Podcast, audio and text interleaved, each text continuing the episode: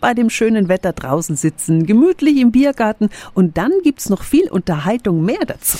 365 Dinge, die Sie in Franken erleben müssen. Seit kurzem ist wieder der bunte Markt in Fürth in der Adenauer Anlage, mitten in der Stadt.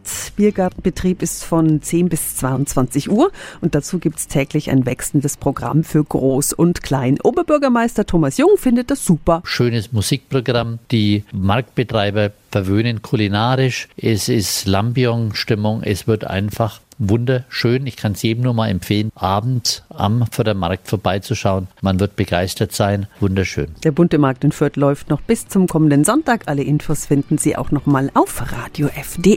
365 Dinge, die Sie in Franken erleben müssen. Täglich neu in Guten Morgen Franken um 10 nach 6 und 10 nach 8. Radio F.